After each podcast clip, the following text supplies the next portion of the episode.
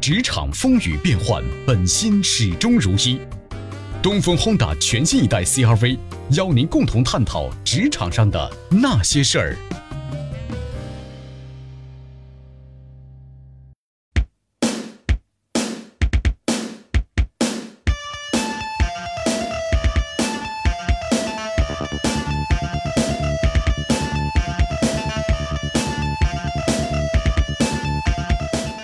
光芒万丈，可以一路逍遥。可以中心 C 位，也可以边边角角。无畏生活，无关岁月，一起听姐姐的一万种选择。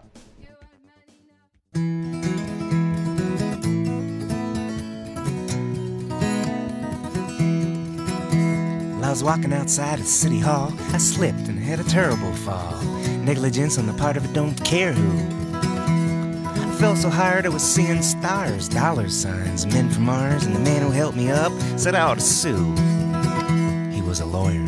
大家好，欢迎收听新一期的《姐姐说》哦啊、我是美丽，嗯，Hello，大家好，我是六月。嗯。那今天这期节目呢，其实是受我们听友影响，然后做的一期节目。对，因为最近大家估计在这个各大网站上已经看到了，最近是裁员热潮，对不管是大厂小厂都被裁员。然后我们的就是姐姐说的听众群里面，大家最近这几天每天都都会有人冒出来说，我离职了，我被啊公司裁掉了，然后我面临了哪些哪些这个权益的侵犯，对，然后。但是我后来我们就发现呢，大家真的是对劳动法好像普遍一无所知。对回想到自己原来年轻还是一个初入社会的小牛犊的时候，发现我的这个仅有的就到现在仅有的一点点的所谓关于劳动法的知识，完全都来源于自己和身边朋友的遭遇。然后面对对听友的问题，我们是在百度的，也不太权威。然后呢，所以今天就盛情邀请了一位资深法律从业的姐姐来上一期姐姐说，好嘞，给我们嗯解疑答惑。嗯然后欢迎我们的孟律师，嗯，啊，大家好，我是孟律师。我从事法律工作呢已经十几年了，主要呢是公司法务。今天嗯很高兴来到姐姐说跟大家交流，希望我过往的法律经验能够帮到大家解决一些问题。嗯，那是肯定能的，因为在我们和孟律师在聊这期节目的时候，孟律师这个频频跟我们感叹说，就这些问题 太简单了呀，这些问题还还用我们来回答，还用我们来科普。像我刚才说的，就好多问题根本不是简单的问题，是完全一无所知。对都不知道。说虽然很多法条你到百度上是一查就能查出来的，但是在我没有经历这些的时候，或者第一次经历它的时候，我连。我被侵犯了权益这件事儿本身都不知道，就我都不知道我可以去网上查。对，是，就我觉得普法是很重要的。我们好像的确作为劳动者，对涉及到自己一些法律权益的事情，可能的确没有太多的关注吧。嗯啊、可能在入职的时候或者选择公司的时候，天然的觉得啊、可能会有法律来保障我，所以就嗯不会说太多的精力和这个时间去研究这件事情。我觉得可以让孟姐姐给我们介绍一下，一个劳动者正常从入职，甚至比如说到离职，这中间的整个和劳和劳动法相关的一个法律过程是什么样的？嗯。我自己觉得说，就是职场是对人很重要的一件事情，嗯就像就是比如说我们选工作、选男朋友，你人生重重要的事情或者考试没有几件，那所以说在职业生涯中一定要特别认真的对待。嗯，就比如说刚才六月有嗯提到说，这个结婚前不看婚姻法，啊入职前不看劳动合同，对对对，这是我们听众说的，说结婚前你不看婚姻法，不读民法典，那个工作的时候，工作之前不不看劳动合同，你就是等着被坑的。嗯，对对，嗯所以我意思就是说，你首先要有这样的一个 sense，就是这个事儿对我很重要。重有了这样的一个意识之后，比如说选公司，你投简历，你我们会认真的看待自己的简历。嗯，那我除了看待简历之后，比如说你到这样一家公司去面试，你去这个公司面试之前，你可能要在一个一些公司查询的平台上查查这个公司是不是靠谱的。啊，对。哎，这个好多人都没有这个意识，尤其最近几年，就是这种公司查询、什么股权架构等等的，就是这样的 app 和网站变多了之后，对好像还真的是就很方便，而且特别重要。对，因为有很多公司其实本身就已经是具有巨大经营风险的公司了。对对，嗯比如这么讲吧，因为我自己也是其中一个企业查询平台的创始人。哦，我现在很这么厉害，我现在很开心，就是其实。呃，这几个平台基本上全国都有一亿多的用户，说明它嗯真的是解决了大家的一些痛点。嗯我之前会看到我们的很多用户，他们在去一个公司面试之前，也会查一下这个公司的基本信息，比如说注册资本。我记得有一个用户就曾经给我留言，哦，是一个企业主跟我留言说要举报我，为啥？他说我跟员工说我注册资本一千万，嗯结果人求职者求职者一来，发现我就十万块钱，说我 骗了他。对，所以你看，这就是一个非常棒的，就是他去嗯之前要做调查准备工作，嗯。你就随便登录几个企查查、天眼查呀、这种金宝这样的企业查询平台，嗯。你看这个公司注册在哪里，注册地是在哪儿？哎，嗯。他跟你说的实际经营场所是不是一致？哎，现在不是有好多公司都是异地注册，就尤其前些年什么霍尔果斯什么的啊。这些，它也会有很大风险吗？对于啊，劳有的动者来讲，时候会有这样的有一些啊风险，比如说你可能找不到公司在哪儿，因为公司也经常会去搬家，所以你要记住他的注册地和他让你去面试的那个实际经营场所，嗯你都记得，到时候你可以去问一嘴，以防止后续联系不上公司。啊，对，比如说你维权时候联系不上公司，那你就会很尴尬了。听说过这种，尤其是前几年那个共享单车特别火的时候，啊。有 有好多野单车都是对对这 员工来上班，发现公司老板和那个全都跑了，公司门都不开了。对啊。一个经营场所，另外一个比如说就是注册资本，比如说你看着这个公司注册资本很高，有一个亿，但实际上呢，因为呃之前这个公司注册资本制改革之后，你公司只需要注册认缴就行，可以嗯。一直比如说一百年才实缴完毕。嗯。所以你除了看一个公司的注册资本之外，你要专门登录它的年报，在那个查询平台里都能看到这个公司实际缴纳了多少。哦你别看它注册资本一个亿、一千万，结果实缴了十万块钱，嗯那就说明它的资金实力是非常受到影响的。啊，对然后还有很重要的点就是看它的经营范围，因为我们目前在经营范围上，特定的经营范围还是要受到法律监管的，你要拿到资质的。所以你看这个公司的经营范围包含什么？你在定向的在百度上去搜，哎，他有没有拿到这个资质？上他的官网就能看到他特定的经营范围取没有取得相应的资质。这个事情非常重要，因为公司的经营范围决定了公司的业务是不是合法的。如果你不慎进入了一个，比如说互联网金融的、P to P 的，甚至是所谓的是，比如说搞传销的之类的，嗯你一定要认真的去看一下这个公司的经营范围和公司相关的新闻。也就是说，原则上讲，虽然我经常服务于企业主，我目前服务的客户里面没有一个说我要刻意违法经营，我要嗯我要坑员工的。嗯但是我目前看到咱们姐姐说里面有一些小粉丝们就会提到说，哎，这个公司真的是在坑我，或者说从我的视角，我觉得我嗯权益受损。嗯那我在想，这个东西我们可不可以前置？对我在进入这个公司之前，我就识别它是不是一个好公司，是不是一个好老板。对，美丽，你以前求职的时候查过没有，吗？我也没有，我又是一个从零到一的过程。我也从来没查过。嗯，但是这个刚才说那个企查查、天天眼查这些，嗯我一基本上之前都会查合作公司。对这个这点儿我也是在合作过程当中才学到的，因为我们有合作公司问到我们公司，就是这个之前我供职的公司，你们注册地在哪儿？嗯你们有多少人？甚至他还问我社保交在哪儿，我当时就会想说。哎，我就是要跟你合都不知道作，你跟我问问我这么多干什么？因为我们是通过好友加的好友，嗯所以他可能要会去查一些这样的信息。但是我是第一次知道，其实作为劳动者应该也要去查一些这样的信息。嗯其实对于劳动者而言，你想，你可能在这个公司至少工作一年吧，因为劳动期限基本上都是最短也是三个月到一年嘛。嗯，那这个这个公司以后也会存在你的简历里面，所以我们要珍惜自己每一段在这个公司的经历。你就很简单，你就打开这三个查询平台，查查这些公司的注册地址、经营范围、老板是谁、股东是谁。老板说我融资了，那你很清晰的看到他的股权变更记录，注册资本有没有增加？哎，说国资入主我我们这家公司了，你看他投资人里面有没有国资成分？为怎么看国资成分的？那打开那个页面会显示是什么性质的公司，国有控股、国有参股这些都非常清晰。我觉得很多人选工作还是兴趣使然和技能使然，看看能不能要我，或者说就是不太不会是没有这个意识，就对不太是反说实话，我们劳动的劳动者在求职的过程中都是。呃，面就是我，我进来之前无限信任你这家公司，对 是的，但是让我走的时候，你就不是人了。我觉得是劳动者心态嘛。我觉得一般现在求职者有的会面试好几家公司，可能嗯就是你同时拿到几个公司的 offer，、对，那你再决定去就是最终选择某一家公司的时候，嗯你就可以先对这个公司做一些简单的背景调查，嗯对？吧？你可以查刚才我说的这几个嗯这个企业查询的网站，嗯同时你也可以去这种黑猫投诉啊，还有这个嗯国家的投诉中心会看一些，你一说名字就知道，有一些公司经常会被投诉，查一些公司真正的资信状况，还有就是哎别的这个别的员工怎么嗯评价这家公司的，啊尤其离职员工怎么评价公司的。嗯那我觉得这个很重要，大家可以看一下。太有用了吧？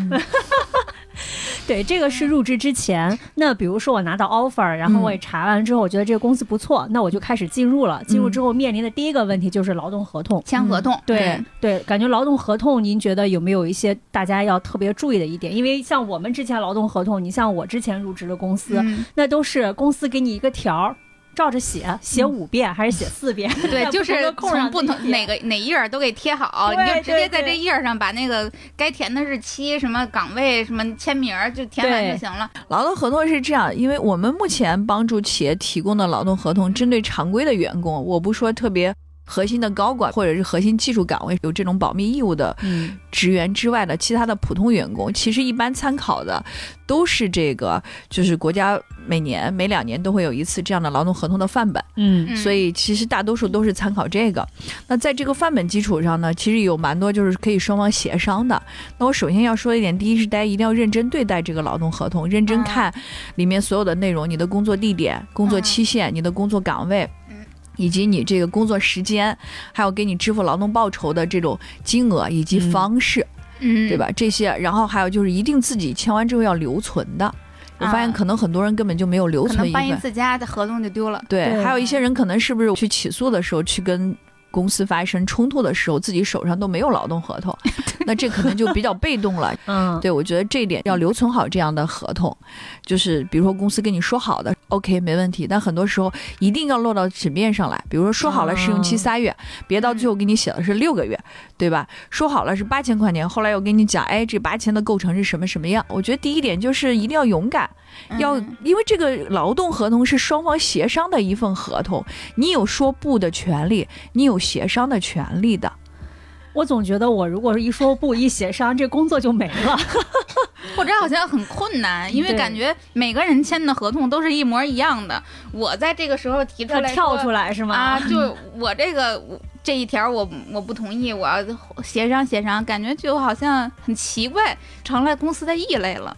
啊，其实就是我觉得这种嗯担心倒不至于。像我自己嗯之前也做过老板，我不是说非常反感要跟自己说不的这个这个员工，因为我觉得珍惜自己的权利，后续你可能也会更加保护公司的权益。嗯这说明你认真哦对待这件事情。当当然不是说你你自己要说好了，你你要不服从。因为我们原来讲，人都要讲讲诚信，谈好的事儿，就是我们还是要说到做到。嗯比你你跟公司说好了一万，第二天你说不行，别人给我开一万五，你现在给我开了一万六，我不是说这个意思。嗯就说好的事儿，那公司如果没做到，那你就要勇敢的说不行，我们说好了，我嗯我希望就是这样明确下来。然后我觉得刚才那个孟姐说到一点，就是那个关于实习期的事情，嗯这个也是我们 在我本人在节目之前的一个盲点，就是刚才梦姐也说，好像实习期是不能超过六个月的，对吗？对对对，对这个是劳动法有明确规定的。对，而且因为我经历过一家实习期非常奇葩的公司，嗯，所以我才对这个实习期是比较有研究。一般情况下，实习期不都三个月嘛？但是三个月情况下，咱们签的都是两年的合同，然后最长的呃六个月的实习期要三年的合同。对，然后长对超过六个月就不可以了吧？对在法律上就不允许了。对，对，然后我原来那家公司有一个特别任性的老板，当然我们那家公司可能规模也好几百人，哪怕是最基层的最基层的员工想要转正，老板都要亲自面试，他就会为了这个员工转正，专门去飞一趟那个。其他的城市去做面试，然后如果比如说他这个面试下来觉得你还应该再观察观察，他就真的不给你转正。我就有同事甚至工作了两年都没转正。那这应该就是妥妥的违法。对，首先我跟大家再阐述一遍劳动合同法的规定啊，嗯就我们劳动合同的期限是在三个月以上不满一年的，试用期不能超过一个月。哦，就是你的期限，你劳动你你服务期是三个月到一年的，试用期不能超过一个月，哦很短嘛。嗯然后你的劳动期限如果是一年不满三年的，那么试用期不得超过两个月。哦，对，三年以上的固定期限的合同和无固定期限的劳动合同，试用期不得超过六个月。也就是说，嗯试用期最长法律规定不能超过六个月。嗯，而且同一个用人单位跟同一个劳动者只能约定一次试用期。超过六个月以上的，那其实要不然你转正，啊，要不然就证明，比如说公司说嗯证明你录用不合格，公司可以把你裁掉。但是如果没有裁，那我们可以说后续的这个履约行为证明你是适用的，然后你继续履约。那那段时间就应该是转正了，转正就按照转正后的工资和待遇给你补偿。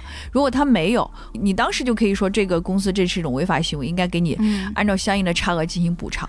哦嗯，哎，那试用期，比如说公司觉得我不想让你通过试用期了，就你试用期之后，我觉得你不太符合我们公司的标准，然后就相当于我决定把你裁掉了，需要给补偿吗？那这个是不需要的。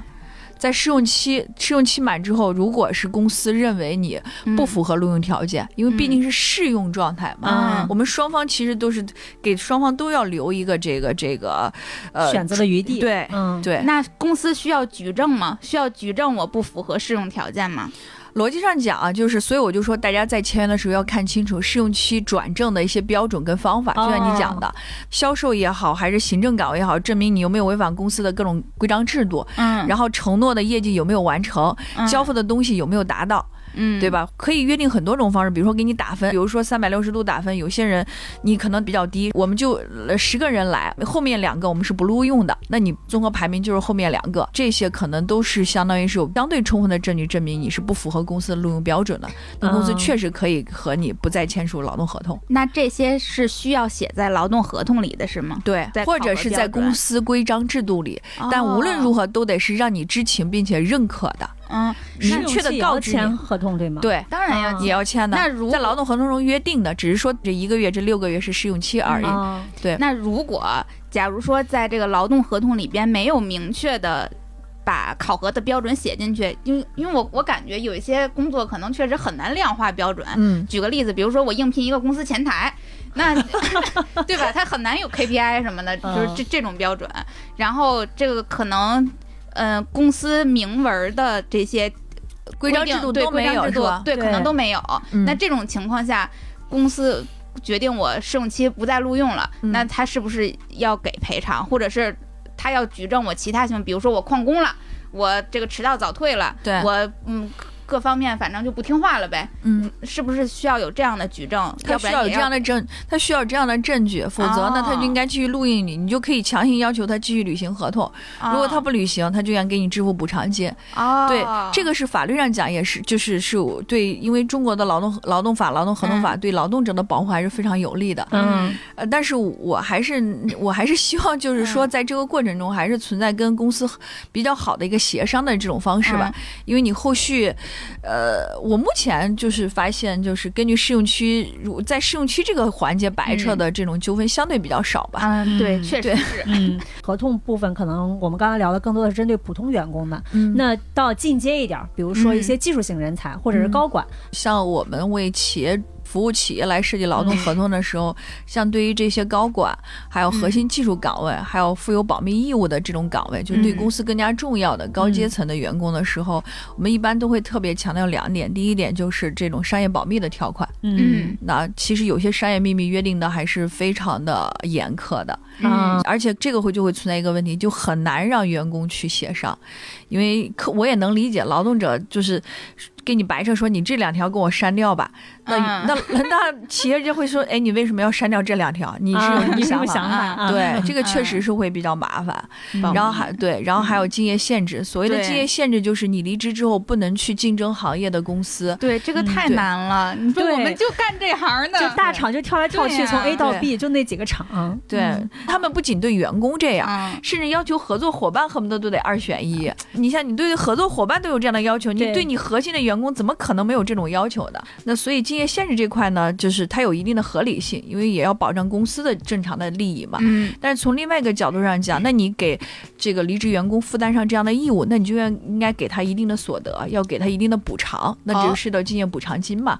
也就是你要限定我，这让我这仨月、半年不能去这个竞争对手的公司，那我们提前约定有补偿金，没有补偿金给付到这个离职员工的话，那离职员工是不受此条的限制的。啊，对得给钱，得给钱那钱要写在合同里吗？对，要写的非常清楚，要给多少钱，给少了啊还不行。如果哦，对 那是按标工资标准给，是什么标准？就按照工资标准给，但是具体给多少，其实现在司法实践中那个，呃，不一致，因为每个嗯、每个嗯城市、每个公司、每个行业的情况都不一样。目前我看到的至少不低于百分之四十吧。工资的百分之四十，对对吗？嗯哎，那如果、啊、我是说，如果这个相当于我在签劳动合同的时候有竞业禁止，但没有补偿的这就无个约效束，它就无效的。对，对你不发生效力。啊，原来是这样，就可以随便跳槽。那存在不存在？比如说，我虽然在合劳动合同里边。呃，没有这个竞业补偿这一块儿，但是签了竞业禁止，然后等我跳到另外一家竞品公司了之后，这个公司强行把补偿给我，这个情况有吗？哎，还真有过这样的一种情况，我们也遇到过，但最后可能就是 那个判决应该是用人单位胜诉了。哦，那还是得小心。对，因为这个、这个是一啊个相互的，也这就比较麻烦一点。有的时候用这个劳动者不想收，但是也确实强行，因为他有你银行卡号嘛。对呀、对，有这样的。这就有点贼。哦，大家还是看来要是跳槽，还是得小心点儿在这一块儿。对对，就尤其是在竞业协议上要看清楚他多长时间以什么样的方式把这个钱给到你偿给你，对啊这个其实也很重要。然后这个要提醒一下，法律规定的竞业建制的这个。有效期期限最长也就不超过两年，所以不、啊不可能说限定你很长时间，因为这样确实年已经很很长了。对对现在国家这个对技术发展这么快，对吧？可能我掌握的东西在两个两年之后，对就就完全过时了。对对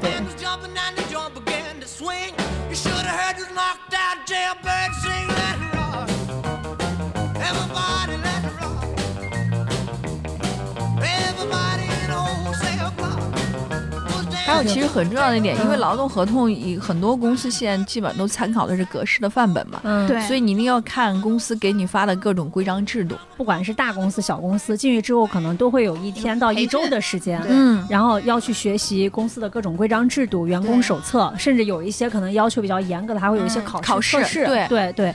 然后他是希望你能够先比较清晰的知道自己可可活动的边界在哪里，嗯然后告诉你你首先公司的边界在哪里，然后你的岗位职责在哪里。对对对，然后可能这个是进公司要面临的第一个问题，也是大家要注意的，就是关于规章制度。对，这个嗯很重要一点。其实，规章制度其实就是跟劳动合同是配套的。哦对，所以这个东西是很重要的。客观上讲，公司。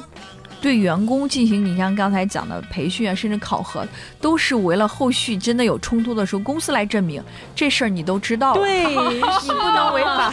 对，原来是这样。我刚才其实就想问，嗯你知道吗？因为很多培训其实可以划水，嗯但是呢，公司会前就是他会认定你这个事儿是知道的，你知道，你知情，啊对你都是知情的。但是劳动者，你知道那个大公司的企业手员工手册嗯非常厚，对对对，巨厚，然后不同的部门，然后可能还要再细化，对吧？而且你入职一周，虽然都在培训，但是你已经开始进行处理日常的工作了，所以你的精力完全不够。但是 HR 部门就会认 天然的认定你是知道的，对嗯你真真知道假知道不重要，对只要是我到最后产生纠纷的时候，能够证明你知知道了就行了。对你刚才考过试，对，甚至还有一些公司可能就是对于核心的，他觉得很重要的，嗯比如说他之前曾经有员工发生过冲突的，嗯呃发生过争议的这种条款，还可能让你手抄，就就得证明你真的知道。手抄，但我感觉这事儿呢，也是一就是。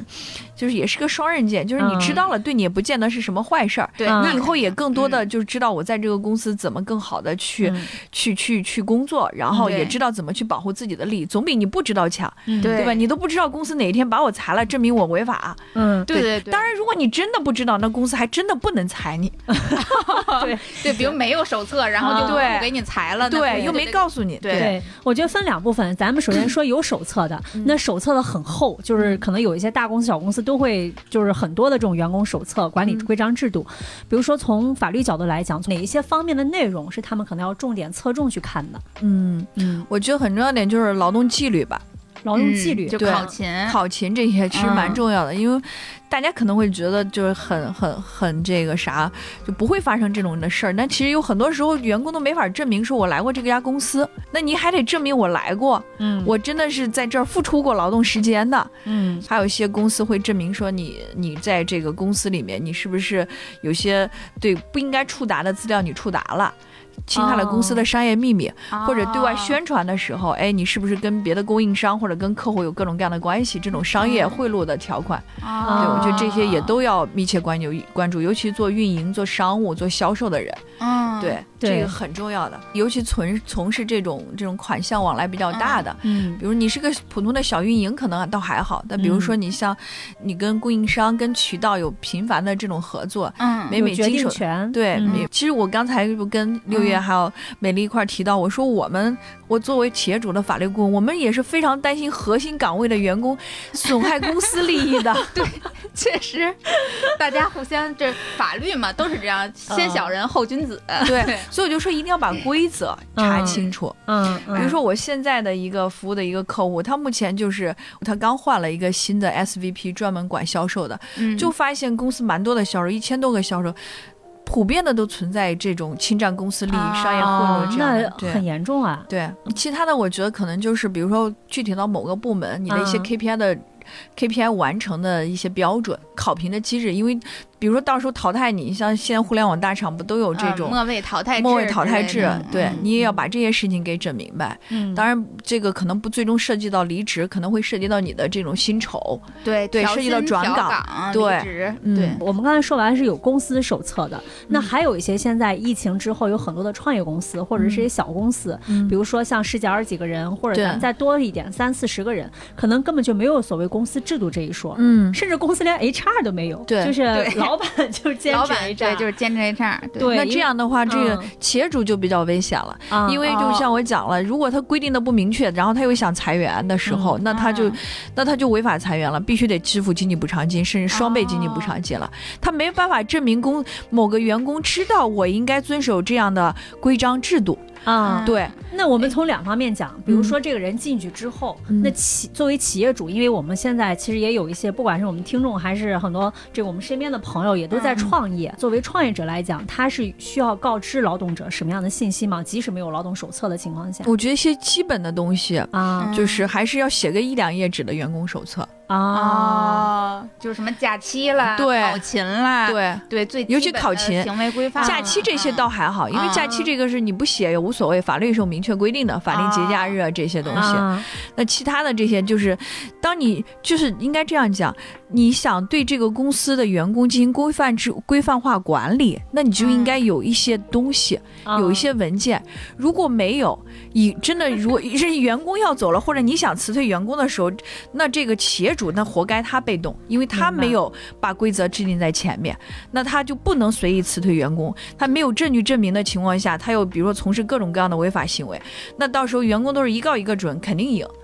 哎哦对，感感觉我们公司危险。该不该让李叔听这期节目呢？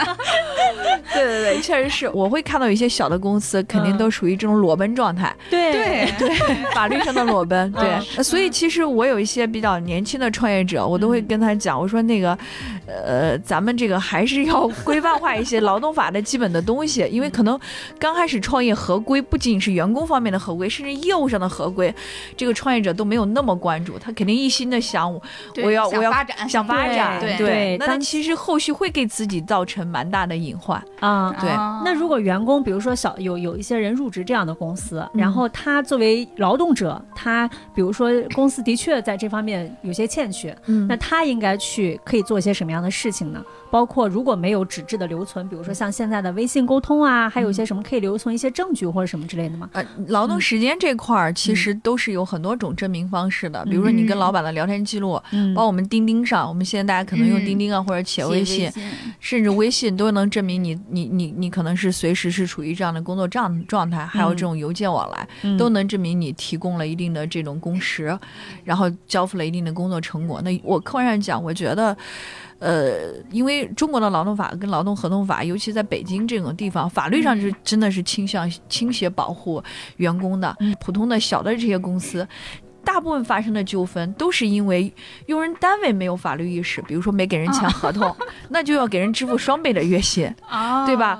哦不说一声让人家走了，那又得支付经济补偿金，双倍的经济补偿金，所以反倒对劳动者而言，哎，那是先用人单位用人单位先违法的，用人单位没法证明跟我属于什么样的规则，反倒对、哦对劳动者而言，法律上对是有保障的。哦，法律我说法律上有保障，但是你的你的权利的拥有和权利最终的落地，它可能也是两回事儿。嗯那比如说，因为这个公司你它比较弱，你看它可能都处于各种各样都处于裸奔状态，嗯你真的就法律上有保障，你去起诉你赢了，仲裁很容易就赢了。嗯但他赔不起，他可能。赔不起，或者执行起来比较难，或者周期比较长。这就又回到我们最开始要选择什么样的公司了。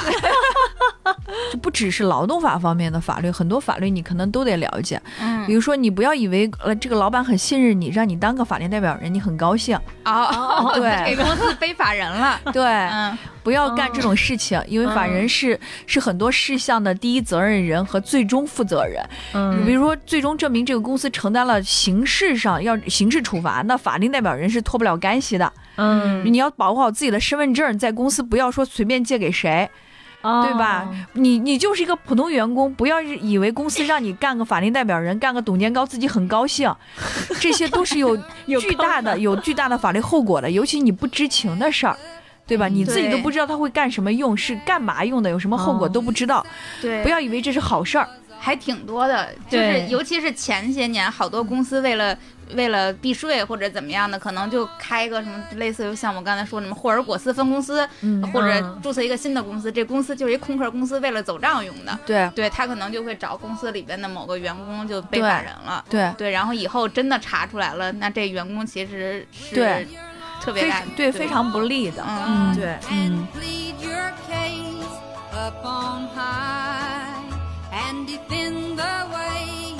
那接下来可能就是大家比较关注的，就是离职和裁员这件、对，是冲。突最最激烈的阶段了。嗯，对，我觉得首先可以先说一种，就是刚才我们节目之前聊的那样的，嗯，就是呃，公司想裁你，但是先把你挪到一个什么没有任何用处的一个岗位上去。因为是这样的，就是还是那句话嘛，就是用这个劳动者自己提出离职是没有经济补偿金的，嗯，然后用人单位。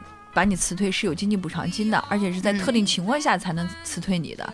如果违规辞退，还是双倍经济补偿金。所以用人单位一般会想尽各种办法让你自己主动提，用这种方式来降低成本。嗯对法律规定的其实很明确，比如说用人单位对于这个劳动者有过错的，那是可以单方解除劳动合同的，这叫过失性辞退，是不用嗯承担、不用承担经济补偿金的。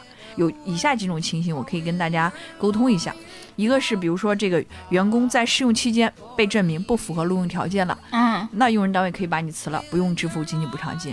第二就是你严重违反用人单位的规章制度的，那你可能都跟公司造成损失了，那你嗯不能说让公司还不能辞退你，还得给你钱，那那这也明显不公平了。嗯第三点就是这个劳动者严重失职、营私舞弊，给用人单位造成重大损害的。嗯嗯第四第四点是劳动者同时跟其他用人单位建立劳动合同，对哦完成本单位的工作任务造成严重影响，或者经用人单位提出拒不改正的。啊，对，还有第五点就是这个有其他是劳动合同本身无效的情况，这个就是法律规定的也很明确。第六点就是劳动者依法被追究刑事责任的，那你都犯罪了，你不可能说嗯让用人单位还不能辞退你。嗯这几个就是用人单位可以因为劳动者的过错单方。解除劳动合同的这个法定情形，而且是不需要支付经济补偿金的。听起来挺苛刻的，但是都是有也能理解，就是就是比较严重的问题。对，都是严重问题，对就不是普普通通就能辞对辞掉的。对嗯对剩下还有一种就是无过失性辞退，但是依然还要经支付经济补偿金的。有下面一些情形呢，用人单位可以提前三十天以书面形式通知劳动者本人，或者额外支付劳动者一个月工资之后，可以解除劳动合同。第一就是劳动者患病或者是非因公负伤，在规定的医疗期限内不能从事原工作，也不能从事有用人单位另行安排的工作的。嗯，对。哦，就就是提前一个月或者对，或者给你一个，其实约等于也是给你一个月的那个工了工资了，，对，嗯。你回来之后你还是不能干活对吧？嗯。然后用人单位给给你安排了别的活儿，你还干不了，那这个时候哦其实也应当从公平角度上讲，也嗯可以赋予用人单位给你解除的解除与劳动合同的权利。否则嗯你想，那用人单位人家也不是说就是开这个慈善店的，对对但前提是不是因公负伤啊？对，非因公负伤，现在还是有很多员工是因公住院，因公负伤是不嗯允许的。对对对，第二点就是劳动者不能胜任工作。嗯，经过培训或者调整工作岗位，仍然不能胜任工作的。哎这一条我觉得有很多值得说的。对，是、嗯这条实验中的这个这个解释会比较多，解释空间嗯会比较大。对，对这个是不是首先要用要有证据来证明什么叫不能胜任对，啊？嗯这个不能胜任是什么意思？是不是就是其实很难举证，我感觉不能胜任。就尤其比如说策划这种，我就觉得你创意不行，你怎么证明你创意不行呢？就用人单位来证明，这嗯确实是因为这个这个这个举证的义务是在用人单位，所以就还是那句话，用人单位想。想合法的辞退一个人还是有难度，难就像你讲的的是蛮苛刻的，对，这就是存在你刚才讲的那种情况，用人单位嗯可能会想尽办法让这个劳动者自行的要要离职，这不是像你刚才讲的这个劳动者不能胜任工作，这个应该怎么讲呢？也不是说绝对是证明不了的，嗯，就所以我刚才讲各种嗯规章制度、对。劳动纪律。嗯以及 KPI 这些，还是回到之前说的这些，嗯甚至比如说你讲你策划不符合这个企业标准，不符合嗯企业标准，可以来个甲方啊，甲方就说我跟这人对接了三个月了，哦，啊，明白。一直说不明白话，干不明白事儿，哦，就是客户，客这也是一种证明标，也是一种哦证明材料啊。哦，原来如此。对，那刚才说，如果你不能胜任这份工作，公司还要先培训你培训或者调整工作岗位，哦，培训或者啊调岗其实还是调岗但如果说我没有，他无法证明我存在这个不能胜任的问题，嗯那嗯剩下来可能就只有这一条，就是给我调岗，然后让我等着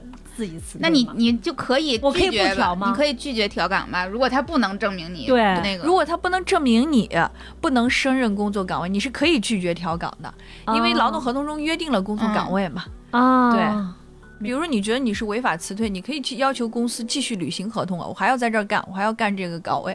啊，然后或者说好我走辞退你。所以说我走，那你必须给我补偿金，按照什么标准给我，哦就这意思。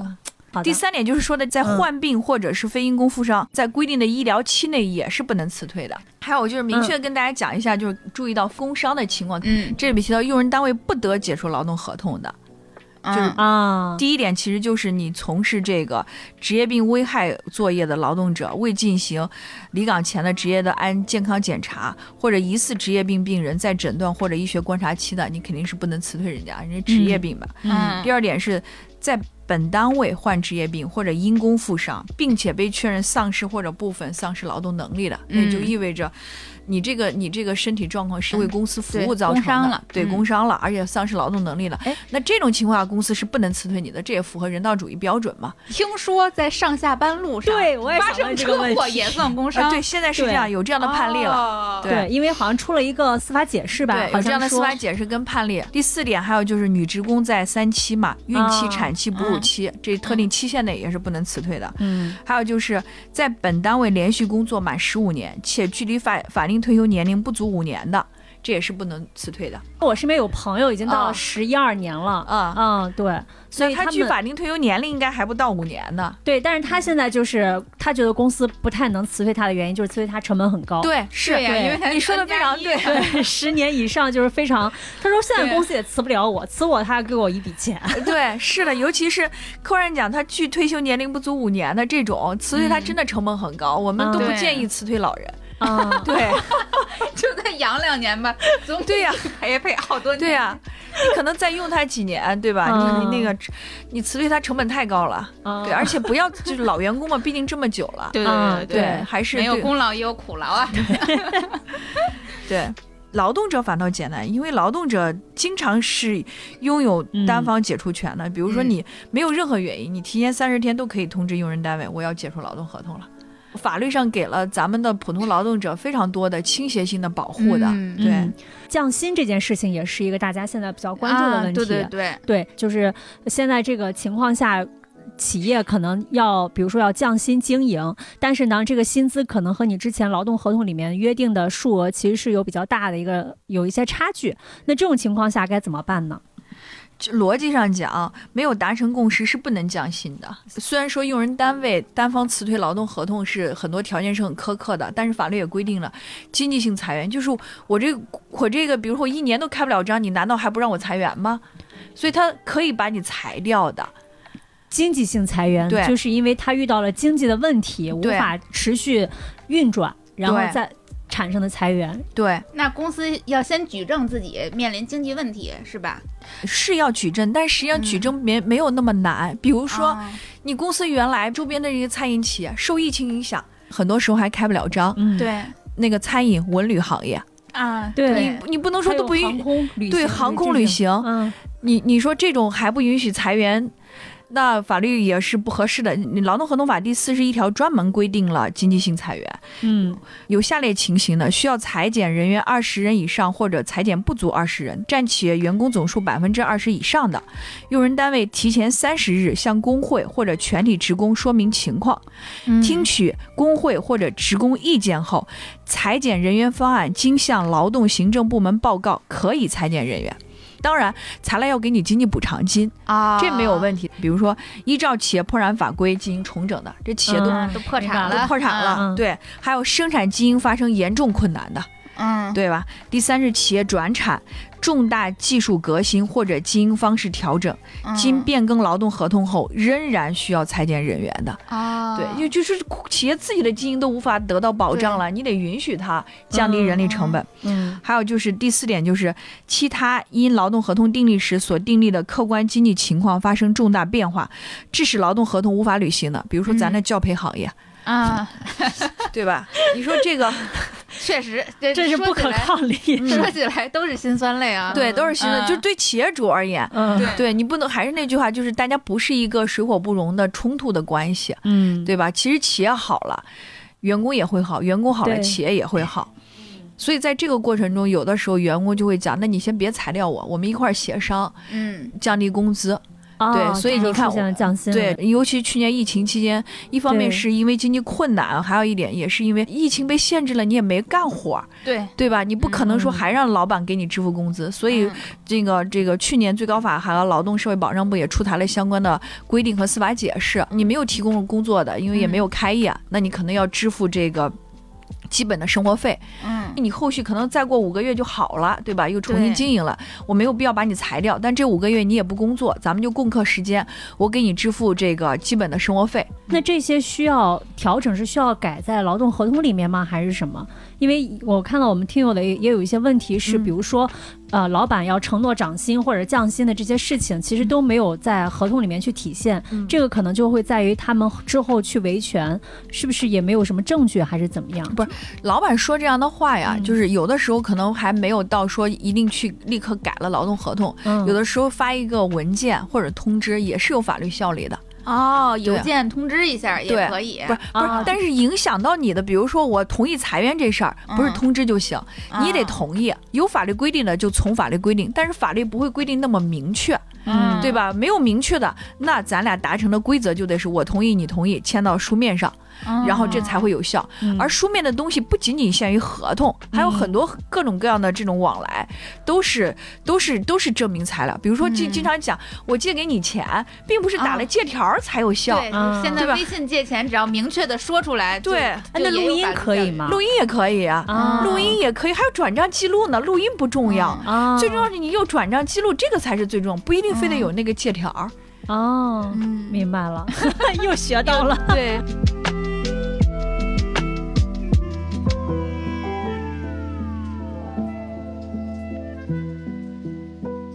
要不然我们读几条，行，读几条那个听友的一些提问。嗯，然后这位有一个做运营的朋友，他说入职三个月的时候换了领导，当时没有让我转正，现在六个月了，领导说因为我是换行业，要承受薪资的调整，公司现在没有适合我能力的岗位，结合了下现在团队的目前情况、营收目标和成本压力，给我重新开 offer，降了薪，也没说转正。我初步判断就是你入职的时候应该签了劳动合同，后面领导说你换行业要承受薪资的调整，那这个就很不合适了，因为签你入职的时候已经确定了工作岗位跟工作薪酬了，对，对，所以这个我认为这后续调整你要不同意是他不能调整的，这是第一。第二点就是。入职三个月的时候换了换了领导，当时没有让我转正，那看起来根据这句话判断，那应该是试用期是三个月，嗯，对吧？现在六个月了，还要让他怎样怎样？那我觉得这个可以去仲裁了。对，可以去仲裁了。你那个，对你这三个月的试用期已经过了，嗯然后这个没有给你转正，后面又还让你在公司待着，对，还那给下一新 offer，还给你下一个新 offer，对。对对，如果你的试用期已经过了，而且没有人说你不符合条件，在试用期结束的时候，没有人说你不符合，那你就正式员工了，就应该给你按照正式员工的薪酬和待遇给你相应的安排。如果没有，那你可以去申请仲裁。首先，这劳动仲裁这件事儿比我们想象中的要简单非常多，嗯就它并不像我们想象中打官司那么复杂。然后你仲裁也不需要去法院什么，你可以先去公司所在地或者注册地，或者是嗯呃实际办公地，反嗯反正就是这种哪个都行。嗯然后去当地的仲裁委员会，嗯，对，像刚才您说的，现在应该都有官网了。对，都有官网，那那就更方便了。线上就可以操作，是吧？对，都是嗯线上操作的。嗯对对，你要先填一个申请表，对然后同时呢会有一些这个证据清单。对对，这这您可以普及普及。比如说，我们作为普通劳动者，我们要搜集的证据一般都有哪些？嗯劳动合同嘛，还是就是嗯反、最早就跟大家强调，一定要带着劳动合同，还有证嗯明那个你在这个公司确实工作的一些凭证，比如说嗯，你的打卡，记录，对考勤记录对是吧？以及你转正到期，然后后续没有人跟你像这朋友讲的，你转正到嗯期没给你转正，这些为什么没有给你转正？后续你咋沟通的？这些这个哦聊天记录也都可以留着。哦，对，后面的领导说的这啥，你也可以不用讲那么多了。嗯 因为你的你的诉求其实现在就是要，应该给按照转正后的待遇继续给你履行合同嘛，嗯对就行了。对，然后我就有了证据清单了，然后嗯有了那个申请表了，再嗯加上你的一些个人什么身份证，就对个人对个人身份信息，对对对，然后你就能提提出仲裁了。对，那整个仲裁的流程大概是什么样的呀？因为这都比就是相对比较简单嘛，就你提完申请，等着分配，就是嗯有仲裁员是有仲裁员负责你的这个案件，嗯然后就是很快吧，一两三个月就会有结果。当然会会看你这个，就是你在哪个区复不复杂？嗯，对。对他这个应该也不复杂，因为嗯劳动者的劳动者纠纷的类型差不多都都这么多。就那几样对，又不超过十种，然后人家这个老仲裁员都是很资深、很专业的，嗯，对，可能都独任审判，你你这金额不大，就是直接就可以，这个一个人审了，可能两三个月应该就会有结果。对，当然要看这个量大不大，嗯，就比如说西城跟朝阳可能量会大一些，那你可能哦排期就会这个，个。对，会慢一些。那我们就比如说，作为劳动者提出仲裁，我需要去当地就是什么，他也不叫开庭吧，嗯 就是本人本人到场的那种，需要去几次呀？大概一两次一两次就一两次行就就够了啊那，其实不会牵扯到太多的时间精力，不会牵扯到嗯太多，而且都很快。啊。对那下一个也是这位做零售的朋友，也是从上一家公司离职，年假还有十二天，发最后一个月工资时，年假却没有折现。那其实就相当于他的年假没有给他提到离职的整个整个整个钱补偿里面去。对，嗯，公司现在没有消息，就跟公司去沟通，发个律师函或者也是申请个仲裁，这种应该给你补偿，其实就是一个补偿金的事儿。对。嗯对，下一个就是一个建筑业的朋友，但是他问的这个问题有点像行业问题，就是建筑行业动不动就熬夜通宵，从来没有给加班费这一说法。啊，这也不这是普遍的了。嗯，对，就这种行业普遍性问题，对，普遍加班没有加班费。按理说，其实劳动合同里面应该也有规定加班费的一些标准。对，法律也嗯明确的很规定，那就是公司一定是违法的。前两天看到一个新闻，好像是北京某一些政府部门吧，我记不太清哪一些了。嗯，最近一段时间在突击去大厂检查，对去抓加班加班儿。对对对，那其实相当于现在从从这个国家的政府机构，然后包举报去，对对，就是有有，嗯其实已经在关注加班的这个现象了。这个是个结构性的问题。其实嗯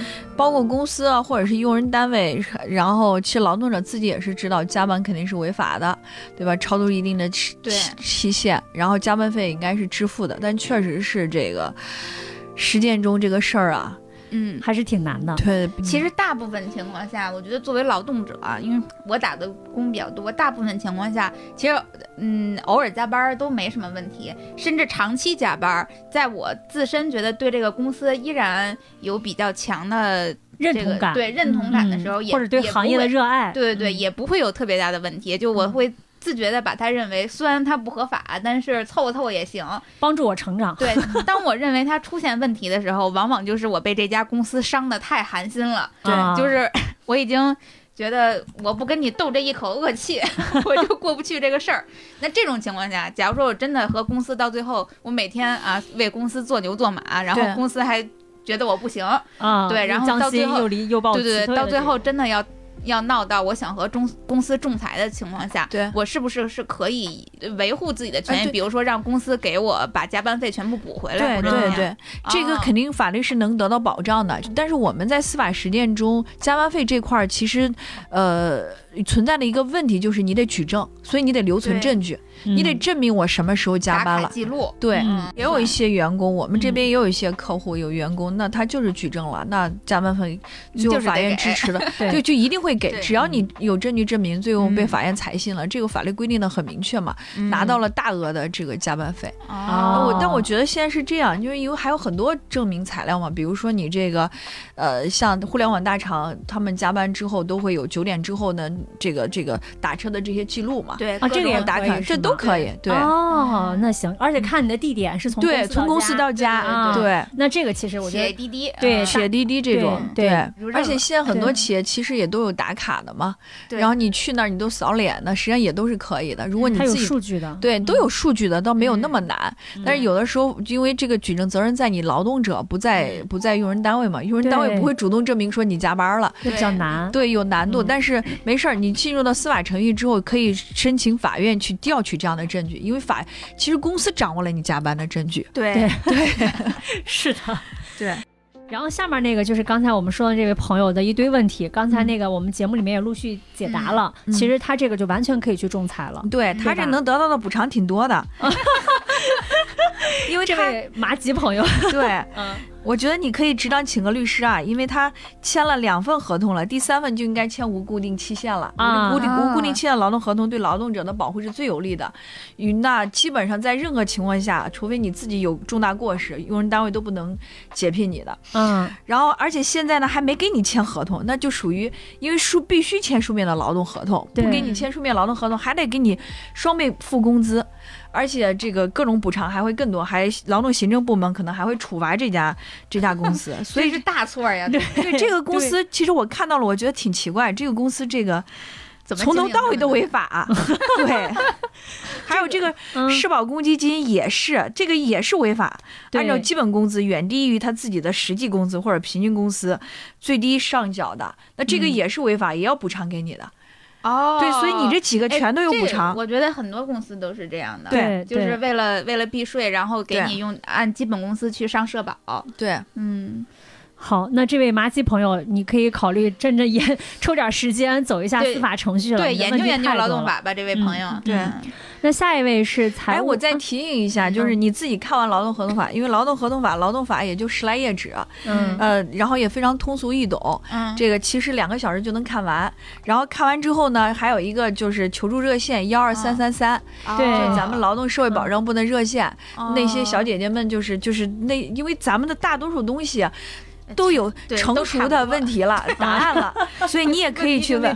你不是唯一一个，全国很多人跟你是 同类型的。哦就是麻吉朋友的很多问题，这个里面都会有，这合同嗯约定的很明确。嗯，你这公司基本上这个不不给你签无固定期限劳动合同，而且没给你签合同，以及不按照正常实际工资给你交社保，还有没经过你同意给你降薪，这几个我认为基本上都是存在这这公司是很明确的违法行为的。嗯你的你能应该拿到比较多的这个补偿。啊，对，发财了。行，那下一位是一位在和在央企里面和这个央企 battle 的朋友，然后他是做财务的嘛，也说到说一年前这个缺人的时候，然后相当于应该是部门缺人的时候给他加活儿，结果到现在这个活儿还是在他这儿，相当于他工作的内容是增加了，然后他已已经跟部门主任提过很多次了，就是他说五次，五次以上，结果他借调到其他区域，现在不知道应不应该跟直接的分管领导说，然后很难开口，加加班加点的付出，休年年休假十天，只休了四天，结果还说你休假干不完活儿。啊，其实也是加班问题，归根结底就是，加班问题。他是加班问题。嗯，那嗯，我觉得他既觉得自己的这个作为劳动者的权益受到了一一定的损损害，但是同时呢，你看他纠结的点就在于这个公司，比如说收入不错，对，然后这个也辞职，感觉再进央企也比较难。对嗯对他现在就我觉得可能很多人都会面临这个情况，对，就并不知道自己央企，对可能是比较好的工作机会。尤其是现在，都会很多人，比如说终于进了大厂或者进了央企、国企，是不是该牺牲自己的权益去留在这儿？嗯，嗯，就利益权衡了，这就不属于法律问题，对。完全不是一个简单的法律问题了，对，法律上就就刚才六月讲的很简单，加班应该给你付加班费，啊，不给你付加班费，好歹给你个涨个薪吧，给你调对个对，嗯。那就涉及到从法律上讲很简单，该给你付加班费啊，可以谈啊，嗯。但实践中确实是我们作为劳动者，在这样一这样一个跟尤其是跟这个。这个呃，国企、央企或者是大的互联网公司、嗯。这种看起来更好的用人单位的时候，我们谈判空间确实会弱一些。嗯，对，尤其是当你的选择相对比较少的情况下，对，所以我就我就一直来我就说，我说可能很重要一点就是一一定要增加自己的能力和自己选择的嗯空间。这样的时候，你就比如我刚刚讲，我说我作为企业主的代表，我们天天都很忌惮那些核心员工啊，对，就是员工你你不给我涨薪，你不给我加班费，那我要走了。对对，我们还给他让我走，还是要要给我加班费，增加嗯自己的谈判筹码。增加自己的谈判筹码。像嗯像这种核心员工，嗯我估计两位在互也都是在这种互联网公司工作，那基本上。那个员那个老板为了笼络你，如果不能给你钱，那给你画饼，给你股权啊，啊给你员工股权激励啊，对，蔡不对济的就没事，三天请你吃顿饭，然后这个团队各种什么人文关怀，对对吧？嗯然后最后一个问题，我觉得可能也是和我们刚才聊的问题是差不多的，嗯就是在这个自身能力和这个就业有限的情况下，怎么去平衡 愤慨维权以及安稳就业。其实说白了就是维权和就业的问题，因为有时候维权用人单位对你可能对。对吧，就很难在，因为毕竟彼此出现隔阂了嘛，就是对，而且很多时候有一些行业相对来讲比较封闭，嗯。就是你可能你跟这家公司闹掰了，那你在全行业可能混不下去了，这种情况都有。好多时候，就像他说愤慨维权，维权都不是重点了，重点是要泄愤，这就得你个人权衡。你看是忍一忍 好，还是这个找份工作好？对，我我感觉你得就是情绪可以有，因为我们每个人都是嗯就是感性的嘛，就会有很多负面情绪，这也很正常。但是我觉得负面情绪不能把自己陷进去很久，比如说公司欺负了我，或者是公司辜负了我，伤害了我，你不能气三个月半年吧。对吧？就是还有就是有情绪在，但是你要知道你的目的是什么，你嗯维护还是要合理的维护自己的利益，你不嗯气太长时间，把自己也气着了，对吧？别把自己气出病来了，或者影响自己更多的职场机会，这就不划算了。所以我觉得重点还是就是减少一些愤慨，减少一些自己负面情绪停留的时间，转而更有效的去维权。然后接下来去提升自己的能力，选择一个更好的公司，然后找到更好的上升的这种职业渠道。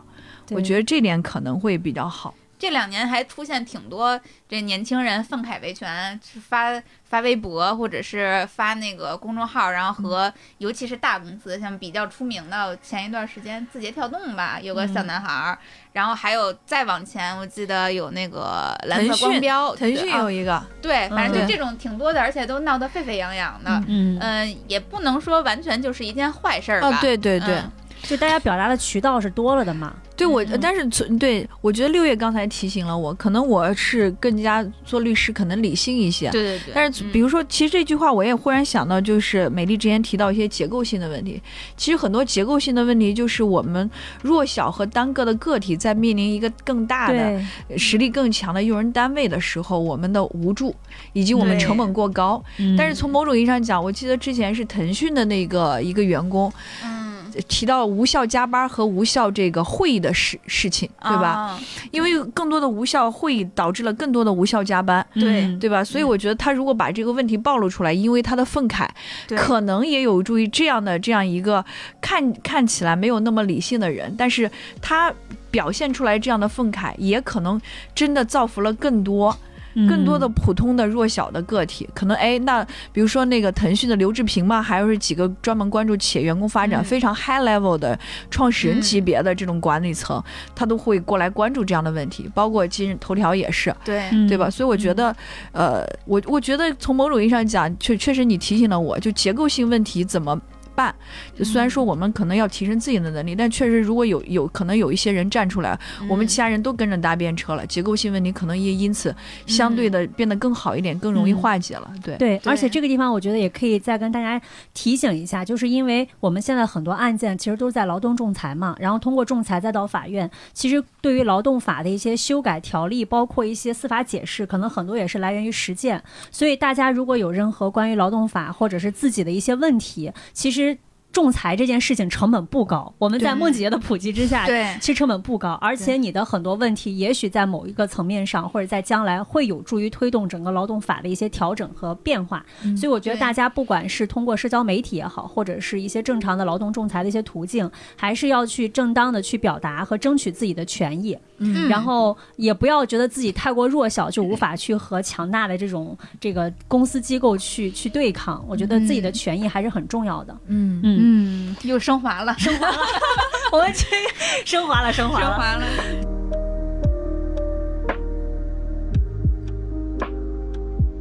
那今天特别感谢梦姐给我们来普及，然后嗯。我觉得在很大程度上解既解决了我们听友的一些小的一些问题，嗯。然后也有一些我们在整个维权，尤其是和劳动法相关的一些事情上，对。完全就是让我们从零到一打打破了 对，有很多东西都是今天录节目才懂的。对。嗯，对对是，对，我还是那还是希望大家有一个美好的职场生涯，嗯。对，或者说美好可能这个形容词没那么准确，希望大家有一个顺利的职场生涯，做一个更强大的自我。呃，法律对我们每个人都很重要。嗯我我理解，现在应该很多综合性的院校大一的时候，法律应该是通识课了。啊，对，所以我觉得，比如说大家，你看姐姐说里面的嗯，女孩子，可能很多也马上就会面临这个婚姻的问题。那其实大家确实是要看一下婚姻法。接下去啊 下一期预定，下一期讲婚姻法，这个有特别。非常重要，对对，我对就比如说我我之前还提到，我说我们今天可以不限于只讲劳动嘛，因为嗯。消费者的很多东西也都不复杂。对。您就长期来吧，如果您不介意的话，我们开开法律专栏了。对我们非常喜欢，真的对，太好了。嗯，对，所以我觉得就是我们每个人其实多学点法律啊，就是嗯。对对自己，我经常会讲，你身边有一个律师朋友或者自己多学法律，就是买了一份很重要的保险，别人都不敢欺负你，对对你不那不那么弱小，咱现在是法治社会了，对，对自从我之前跑法院学了三四年法律之后，现在我男朋友一激动想打人，我就跟他说，一拳下去可就是六万块钱啊，你可谨慎一点儿。打输了住院，打赢了坐牢。好，那我们今天非常开心，然后也非常感谢孟律师给我们普及。大家如果喜欢收听我们节目，欢迎大家在各大音频平台关注、订阅“姐姐说”，然后也可以在公众号搜索“姐姐说 FM”，呃，来关注我们的公众号，并且可以通过公众号来加入“姐姐说”粉丝群。我们现在已经开到第二群了。第二群了，对，对，精神股东 A 轮了，已经，天使轮已经结束了，现在 A 轮，大家抓紧时间啊，抓紧机会。赶紧入股啊！对，如果嗯大家有一些其他的关于法律，不管是这个劳动法、婚姻法，还是什么消费日常生活中其他的小的遇见的问题，也欢迎大家在评论区给我们留言讨论。那我们今天节目就先录到这儿吧。好嘞，好吧，那跟大家说拜拜。好，嗯再见，谢谢各位。Side of the law, on that side of the law. Who is right, who is wrong, who is for and who's against the law? Well, you see, I didn't really mean you any harm. But I simply couldn't make it on the farm. When the land won't give a lot, you gotta do with what you got. And all I got's the muscle in my arm. Well, I wouldn't ever hurt my fellow man. And mister, seems to me you'd understand. I'm just trying to help myself without hurting anybody else. And a man has got to do the best he can. On this side of the law, on that side of the law. Who is weak, who is wrong, who is for and who's against the law.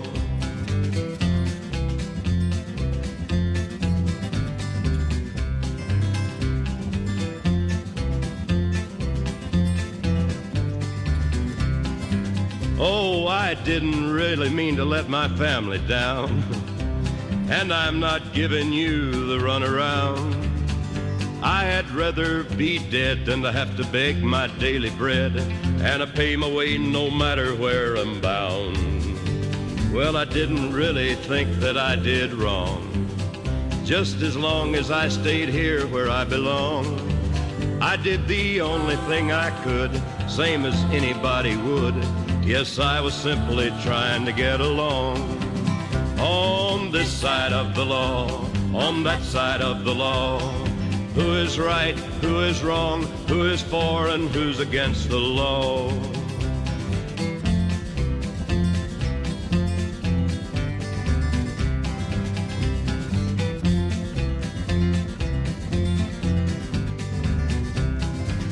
On this side of the law, on that side of the law.